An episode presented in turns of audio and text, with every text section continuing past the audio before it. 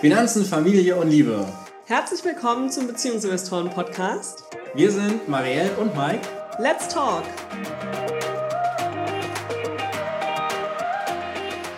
Hallo und herzlich willkommen hier im BeziehungsinvestorInnen-Podcast. Heute haben wir ein Finanzthema mitgebracht. Ich wollte eigentlich sagen, heute haben wir einen speziellen Gast. Das Inflationsmonster geht um und ist jetzt auch bei uns angekommen. Wir haben in unserem letzten Monatsabschluss schon so ein bisschen einen Einblick gegeben, dass auch wir die Inflation spüren und wir kriegen auch immer mehr Nachrichten bzw. kriegen es von euch mit, dass es bei euch auch spürbar ist, diese ominösen 6, 7, 8 Prozent Inflation. Deshalb haben wir gesagt, heute werden wir mal die Inflation unter die Lupe nehmen. Was sind denn die Fakten? Wie sieht es denn tatsächlich aus? Und vor allem, wie könnt ihr damit umgehen, die Angst vor dem Inflationsmonster auch ein bisschen verlieren? Ja, du hast es ja jetzt gerade schon angesprochen, Inflation 6, 7, 8 Prozent. Im äh, Juni lag es jetzt bei 7,6 Prozent. Aber Marielle, was bedeutet das denn jetzt überhaupt, wenn wir jetzt, machen wir es mal einfacher, 8 Prozent Inflation haben? Also die Inflation wird wie folgt berechnet. Es gibt einen Warenkorb dieser standardisierte Warenkorb beinhaltet, was ein typischer Haushalt so verbraucht im Monat. Und das wird eben gegenübergestellt, was hat man dafür im Vormonat bezahlt, was muss man für diese Güter heute zahlen?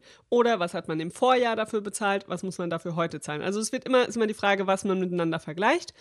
Aber es ist immer dieser Warenkorb, der angeschaut wird. Der wird auch regelmäßig mal verändert, weil eben geschaut wird, was verbraucht so ein Durchschnittshaushalt. Aber das ist, wie die Inflation grundsätzlich angeschaut wird. Ja, also es wird nicht grundsätzlich alles angeguckt, was auf der Welt verkauft wird und geschaut, wie teuer wird das alles, sondern es wird dieser Durchschnittswarenkorb angeguckt. Deshalb ist natürlich auch die Frage, wie stark ist man betroffen von der Inflation, immer davon abhängig, was hat man selbst für einen Warenkorb. Ist man da am Durchschnitt dran oder kauft man ganz andere Sachen als der Durchschnitt in Deutschland? Oder kauft man ganz andere als der Durchschnitt in dem Land, in dem man eben lebt. Mhm, genau, so entsteht die Inflationsberechnung, sag ich mal. Und jetzt gab es halt die letzten Jahre eine recht stabile Inflation. Die war nicht so hoch. Ich glaube, die lag immer irgendwo zwischen 0 und 2 Prozent, oder Mike? Ja, also tatsächlich, wenn man jetzt mal in den historischen Verlauf reinschaut, das kann man zum Beispiel auf inflation.eu tun, dann sieht man, dass man im letzten Jahr 2021 schon eine Inflation von über 5 Prozent hatte. Da war das noch gar nicht so Thema, sondern erst am Ende des Jahres, was auch mit reinspielt, dass wir 2020 zum Beispiel eine Deflation hatten. Also das heißt, dieser Warenkorb hat sich da um 0,3 Prozent vergünstigt. Okay, kannst du noch mal so eine Hausnummer geben, wie es in den Jahren davor war? Also sind diese 7% in den letzten, im letzten Jahrzehnt zum Beispiel schon mal vorgekommen? Nein, nein. Also das Allerhöchste, was wir seit 2002 hatten, war tatsächlich dann 3 Prozent ungefähr. Das war im Jahr 2007. Ansonsten ist mit 2021 die 5 Prozent schon Spitzenreiter und das, was wir jetzt momentan sehen, eben deutlich über 7 Prozent. Das gab es jetzt seit 20 Jahren nicht mehr hier. Wahrscheinlich sogar noch viel länger, aber mehr Daten habe ich jetzt gerade nicht offen. Okay. Und deshalb sind eben jetzt auch alle Menschen so aufgeregt und jeden Tag kommt in den Nachrichten, oh Gott, die Inflation. Aber was bedeutet es denn tatsächlich so für einen durchschnittlichen Haushalt? Also kannst du da mal so eine Abschätzung geben? Da weiß ich jetzt gerade nicht, was du meinst, aber was, was das natürlich bedeutet, ist, für alles, was ich vorher 1 Euro bezahlt habe im Schnitt, muss ich jetzt 1,08 Euro bezahlen. So, und das merkt man vermutlich am deutlichsten, wenn man jetzt zum Beispiel zum Bäcker geht. Da ist mein Rosinenbrötchen in diesem Jahr von 90 Cent auf 1 Euro auf 1,10 Euro hochgegangen. Das ist jetzt natürlich deutlich mehr als 8 Prozent.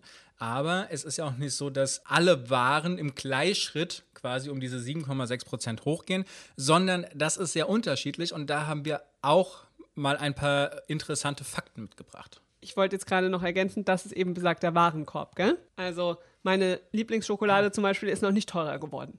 Aber unsere Lebensmittel insgesamt sind schon teurer geworden, Mike, oder? Wir merken die Inflation. Genau, da kommen wir gleich nochmal hinzu, wie das bei uns aussieht, wie es mit der persönlichen Inflation aussieht und wie du die vor allen Dingen für dich auch berechnen kannst.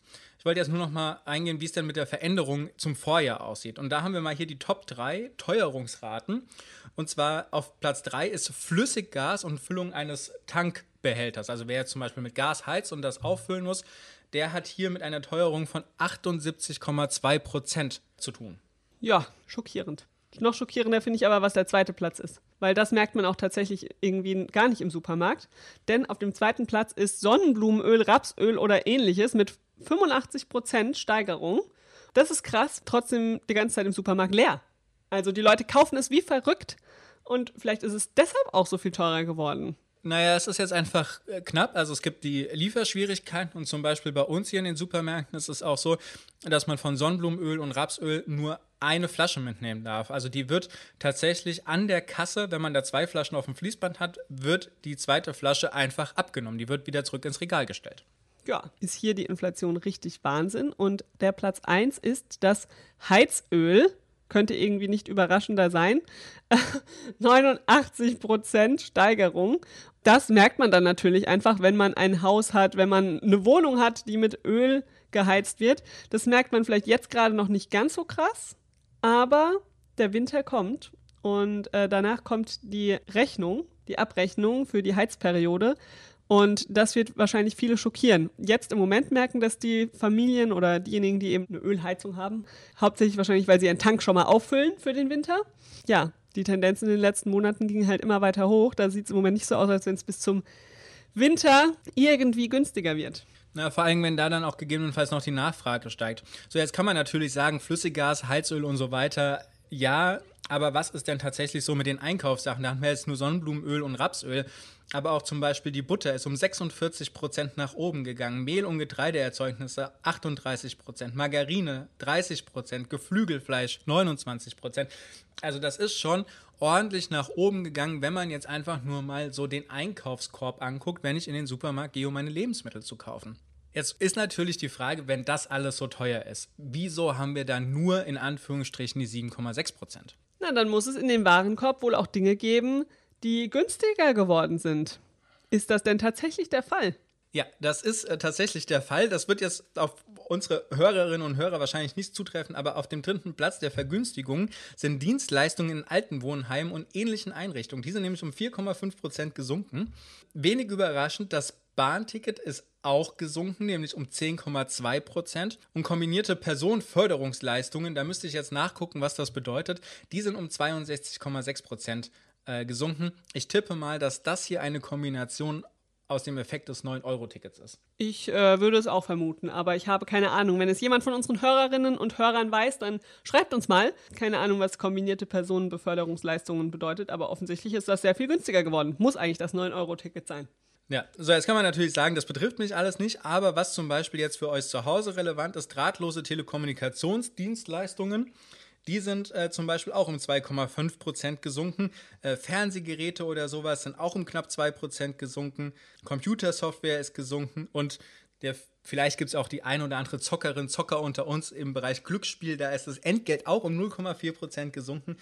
Da seht ihr mal, was für ein Spektrum in diesem Warenkorb drin ist, der hier behandelt wird. Wir verlinken euch das alles mal, was wir jetzt hier auch an Daten quasi vorlesen in den Shownotes.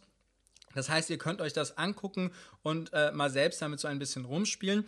Und das ist jetzt nämlich auch das Stichwort, wenn wir in die persönliche Inflation reingehen. Marielle, wie finden wir das denn jetzt raus? Jetzt haben wir ja da so einen allgemeinen Wagenkorb, der im Durchschnitt des Durchschnittsbürgers irgendwie im Einkaufswagen liegt, im durchschnittlichen Monat. Das ist alles sehr, sehr, sehr viel Durchschnitt. Wie kommt man denn jetzt von da auf das, was es denn für einen persönlich bedeutet? Also da gibt es mehrere Möglichkeiten tatsächlich. Die Nummer eins ist ein Inflationsrechner, den es online gibt, wo man einfach auch mal seine Werte eintragen kann und vergleichen kann mit dem Durchschnitt, ja, und man dann quasi die persönliche Inflationsrate berechnet bekommt. Oder, wenn man es ganz genau machen möchte und sein eigenes Haushaltsbuch führt und das auch schon letztes Jahr getan hat, dann kann man natürlich wirklich mal den Live-Vergleich ziehen und kann gucken, okay, wie haben sich denn meine Ausgaben in verschiedenen Kategorien verändert? Dann weiß man aber noch nicht, ist es jetzt die Butter oder ist es das Öl, weswegen unsere Kosten gestiegen sind. Das wird man aber beim Rechner auch nicht erfahren. Aber wir haben das mal gemacht, gell? Wir haben das mal in den Inflationsrechner eingegeben, um mal zu schauen, was da so rauskommt. Genau, und auch dafür braucht man tatsächlich ein Haushaltsbuch. Also ihr müsst ja. zumindest mal für den Juni oder wenn ihr jetzt das für den Juli machen wollt, für den Juli, eure Ausgaben aufschreiben. Dann gibt es jetzt hier verschiedene Kategorien. Also es gibt einmal natürlich das, was ihr insgesamt ausgebt müsst ihr eintragen, dann aber auch äh, in den Kategorien Ernährung, Wohnung, Mobilität, Freizeit und Lifestyle. Und ähm, da gibt es immer dann noch ein paar Erklärungen und ihr seht vor allen Dingen auch, was der amtliche Anteil ist. Also bei uns ist es jetzt zum Beispiel so, bei Nahrungsmitteln wäre der amtliche Anteil 400. Was ich habe noch eine Frage. Ja, ich habe noch eine Frage. Frage. Muss man vorher auch eingeben, wie viele Leute man in dem Haushalt ist und so oder nicht? Nein. Okay. Es geht rein über das, was ausgegeben wird. Mhm. So, und wenn man das jetzt macht, dann äh, sieht man hier eben amtlich sind es 401 Euro die jetzt bei uns quasi bei unseren Ausgaben angesetzt werden würden und wir liegen bei 418 Euro. Das heißt, da sind wir zum Beispiel etwas drüber. Bei unseren Ausgaben für Nahrungsmittel. Genau. Noch gravierender ist es dann zum Beispiel bei Restaurants und Cafés. Ne, unsere ZuhörerInnen kennen ja, dass wir unsere Date Night haben und dabei immer essen gehen. Das liegt hier im amtlichen Durchschnitt eben bei 131 Euro und da liegen wir bei 297 Euro. Also auch deutlich, deutlich drüber. Ist halt nicht nur die Date Night drin, sondern auch, wenn du dich jetzt mit Freundinnen triffst oder ich mich mit meinem Kumpel treffe oder so, dann äh, kommt das natürlich auch alles rein. Okay, aber jetzt, das ist ja jetzt erstmal nur der Vergleich zwischen die Ausgaben des Durchschnitts und was sind unsere Ausgaben. Aber dann rechnet dieser Rechner ja, okay, du hast so viel Geld in dieser Kategorie ausgegeben, in der Kategorie ist die Inflation ungefähr der und der Wert. Also beträgt deine persönliche Inflationsrate so und so viel. Und wenn du jetzt in einer Kategorie nichts ausgegeben hast und da aber eine hohe Inflation herrscht, dann wird das quasi nicht mit reingerechnet. Verstehe ich das richtig? Genau, also es wird jetzt diese, dieser Warenkorb, den du vorhin angesprochen hast, der hat eine Gewichtung für all die einzelnen Kategorien. So, und das hier ist quasi die Überkategorien in diesem gesamten Warenkorb, der aus tausenden Artikeln besteht. Da wird das jetzt eben durchgegangen. Jetzt sieht man bei der Kategorie Ernährung, okay, Nahrungsmittel und Restaurants und Cafés liegen wir deutlich drüber, aber Alkohol wird hier mit 70 Euro betitelt. Wir trinken beide kein Alkohol, deswegen ist bei uns 0 Euro drin. Und damit sparen wir natürlich an der Stelle schon sehr viel ein. Genau, und das wird nicht in unsere Inflationsrate quasi mit reingerechnet. Wenn jetzt der Alkohol 30% Inflation hat, dann wird das bei uns nicht mit reingerechnet. So, und jetzt haben wir ja gesehen, die amtliche Rate war 7,6% Inflation. Wo sind wir denn am Ende gelandet? Sind wir da drüber oder drunter? Also wenn man jetzt nur die Ernährung betrachten würde, wären wir deutlich drüber. Nein, aber insgesamt über alle Kategorien hinweg sind wir deutlich drunter. Wir liegen bei 5,8 Prozent, wenn wir jetzt nach diesem Rechner gehen. Okay, ist ja einfach nur eine Orientierung, aber 5,8 Prozent fühlt sich jetzt schon mal ein bisschen besser an als 7,6 Prozent, muss ich sagen. Genau, das stimmt.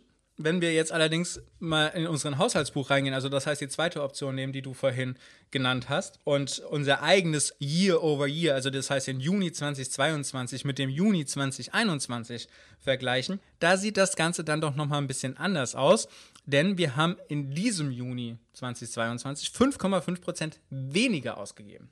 Okay, aber ich glaube, die Gründe dafür liegen woanders als in der Inflation, sondern die liegen daran, dass wir, glaube ich, letztes Jahr im Juni ziemlich hohe Ausgaben hatten, oder?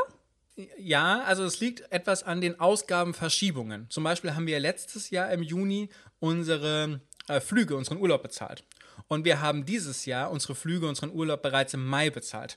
Das heißt, diese beiden äh, Sachen, diese Ausgaben, die werden gar nicht gegenübergestellt, weil sie in unterschiedlichen Monaten stattgefunden haben. Und das ist natürlich jetzt ein Problem, wenn man nur den Monat über Monat legt. Das heißt, da kommen so Sondereffekte rein. Was wir hier zum Beispiel schon gar nicht berücksichtigt haben, ist, dass wir letztes Jahr im Juni noch mit dem Wohnungskauf unserer dritten Wohnung beschäftigt waren und da einfach einen fünfstelligen äh, Betrag für Notarkosten und Nebenkosten und so weiter hatten. Das habe ich hier an der Stelle schon rausgerechnet. Ansonsten wäre der prozentuale Anteil natürlich noch viel, viel, viel geringer gewesen. Aber ich habe gesagt, naja, das ist eher jetzt eher eine Investition, die wir da getätigt haben. Das ist ein großer Einmaleffekt, um hier wirklich einen Vergleich zu bekommen für wie ist denn unser Alltag teurer geworden, muss ich das an der Stelle tatsächlich rausnehmen.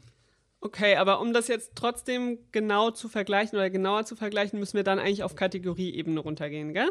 Und das haben wir ja auch gemacht und haben uns mal angeschaut, wie denn in den einzelnen Kategorien sich unsere persönliche Inflation darstellt. Und das war echt schockierend, muss ich sagen, weil da hatten wir zwei Kategorien, die echt richtig Wahnsinn waren.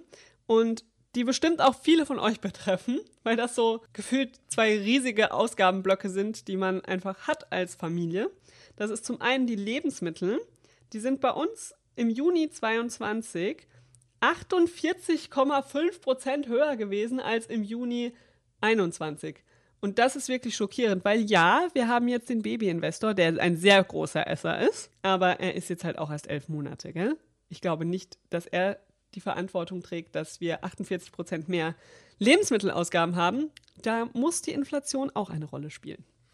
Ja, da sind jetzt natürlich verschiedene Effekte drin. Also, A, wir sind jetzt zu viert, der Babyinvestor ist, ja, die Inflation.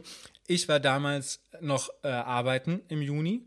Ne? Ich war nicht zu Hause, das heißt, bei mir ist eine Mahlzeit auch weggefallen.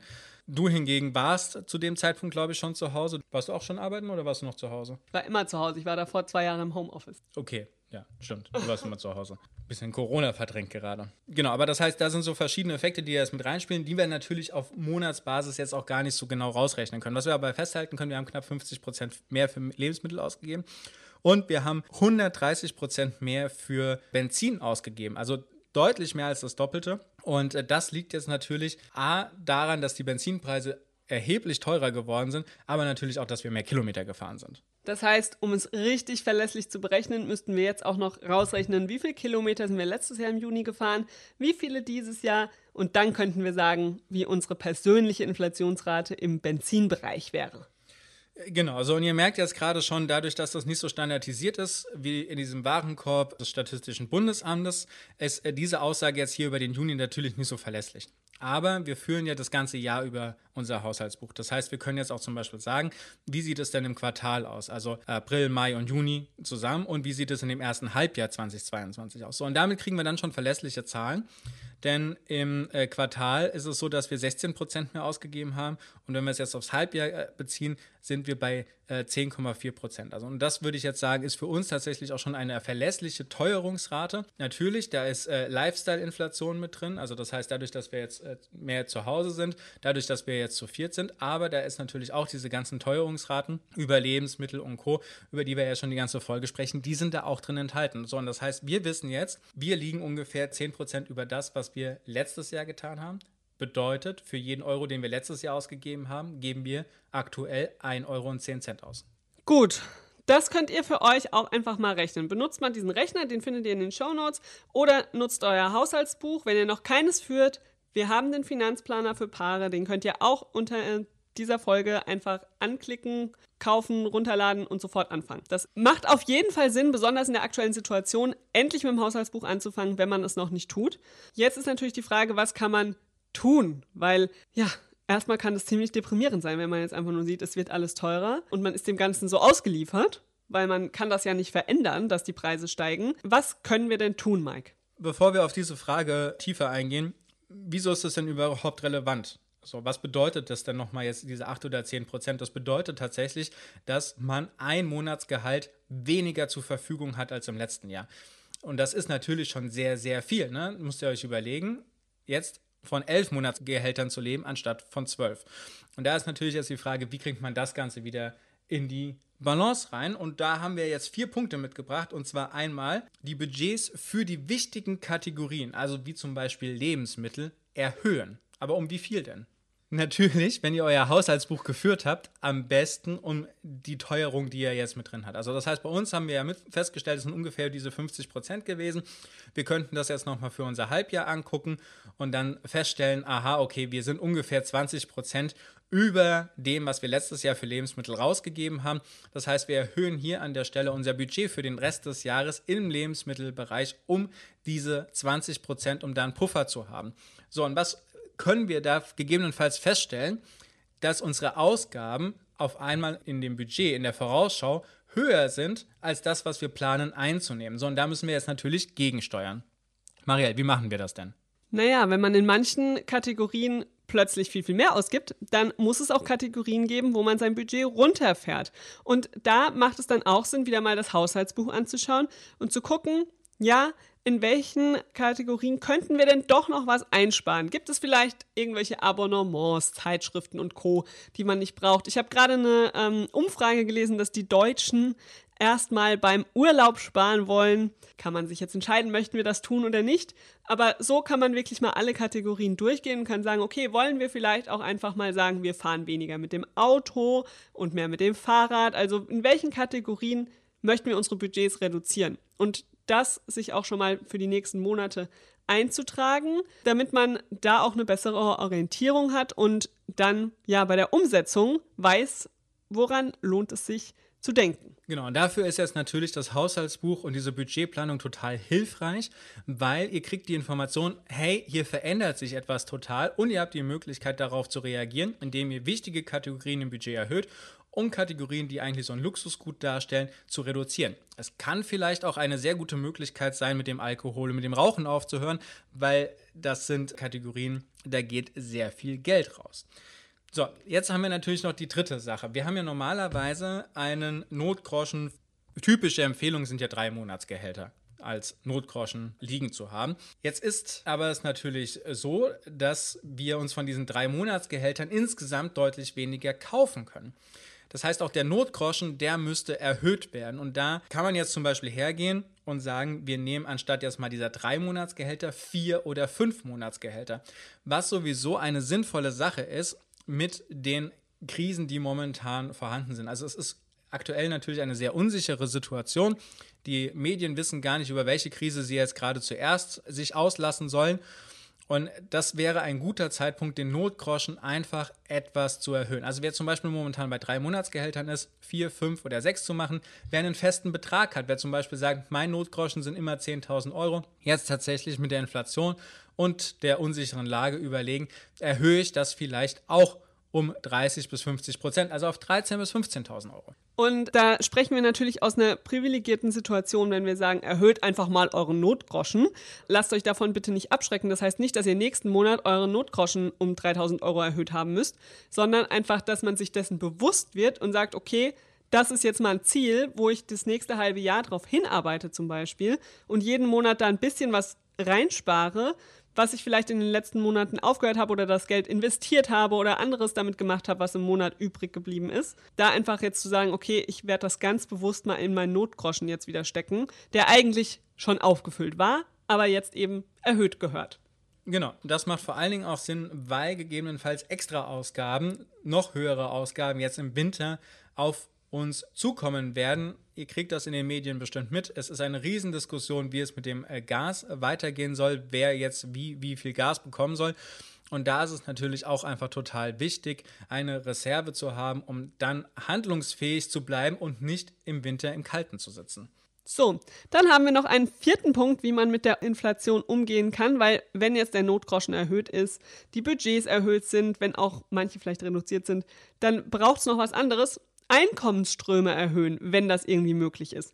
Mike, wie könnte das denn funktionieren, dass man in so einer Situation es schafft, doch noch ein bisschen mehr einzunehmen, um dann wieder mehr zur Verfügung zu haben für die ersten drei Punkte? Ja, tatsächlich. Also wer und jetzt ist es natürlich ein, ein großes, großes Vielleicht noch Zeit übrig hat. Also wer nicht Vollzeit arbeitet, könnte hier gegebenenfalls für einen bestimmten Zeitraum einen Nebenjob annehmen. Man könnte äh, anderen Leuten im Internet Hilfe anbieten oder man könnte tatsächlich mit dem Geld, was man über hat, also über den Notgroschen hinweg, jetzt auch endlich mal anfangen, sich um Investitionen zu kümmern. Man könnte ein Zimmer untervermieten, so wie wir das ja zum Beispiel über Airbnb machen, was eine verlässliche Einnahmequelle bei uns ist. Also es sind bei uns im Monat zwischen 300 und 850 Euro, die wir hier zusätzlich einnehmen, weil wir unser Zimmer vermieten. Genau, erfordert natürlich auch ein bisschen äh, Arbeit, gell? Also das kommt nicht einfach so. Ihr könntet natürlich auch mal überlegen, ob es Sinn macht, mal wieder eine Gehaltsverhandlung zu führen oder ob es vielleicht auch Sinn macht, bei Investitionen nochmal zu überlegen, die eine oder andere Umschichtung durchzuführen ähm, zu sagen, okay, ich habe vielleicht bisher investiert und ähm, mich auf Wertsteigerungen verlassen, möchte mich aber jetzt eher auf einkommensbasierte Investitionen stützen, also vielleicht lieber in Dividendenaktien oder in was auch immer. Also wirklich mal alles auf den Prüfstand zu stellen und zu gucken, okay, wo kann ich mein Einkommen, mein monatliches erhöhen, um besser durch diese Zeit zu kommen. Da gibt es jetzt keine Pauschallösung, das merkt ihr schon, weil wir haben jetzt hier ganz viele verschiedene Ideen rausgehauen einfach mal. Ähm, das sind auch sicherlich nicht alle. Der Appell ist eigentlich, sich das wirklich mal anzuschauen. Wo kommt im Moment mein Geld monatlich her? Bin ich abhängig nur von einer einzigen Einkommensquelle oder habe ich verschiedene? Und wenn ich noch nicht verschiedene habe, wie kann ich mehr verschiedene Einkommensquellen generieren und die einzelnen dann vielleicht auch erhöhen. Genau, und das ist jetzt ein genauso guter Zeitpunkt wie vor einem Jahr oder vor drei Jahren. Da ist immer heute besser als morgen. Genau, also tatsächlich, wer jetzt nur eine Einkommensquelle hat, also nur die Erwerbstätigkeit darüber Geld reinkommt, das ist natürlich zu wenig. Da braucht es andere Möglichkeiten und da ist jetzt ein hervorragender Zeitpunkt, sich darüber Gedanken zu machen, wo denn anderes Geld herkommen kann. Und bitte nicht über die Vergangenheit krämen, sondern immer schön nach vorne gucken und nicht sagen, oh, hätte ich mal früher angefangen, sondern ich fange heute an. Genau, damit ich dann in der nächsten Krise in vier bis fünf Jahren entsprechend aufgestellt bin und mir dann weniger Sorgen machen muss. Okay, Jetzt haben wir einiges zur Inflation gehört. Mike, wie ist denn dein persönliches Fazit? Hast du Angst vor den nächsten Monaten oder ähm, hast du das Gefühl, wir sind ganz gut vorbereitet, obwohl unsere Inflationsraten ja schon ganz schön krass waren? Ja, ich habe keine Angst. Wir sind sehr gut aufgestellt. Wir haben eine sehr gute Rücklage, die ist äh, gefüllt. Wir sind von unseren Einkommensströmen äh, sehr gut aufgestellt. Wir haben Airbnb, wir haben die Wohnung, wir haben Dividendenaktien. Also das heißt, wir sind hier schon sehr diversifiziert unterwegs.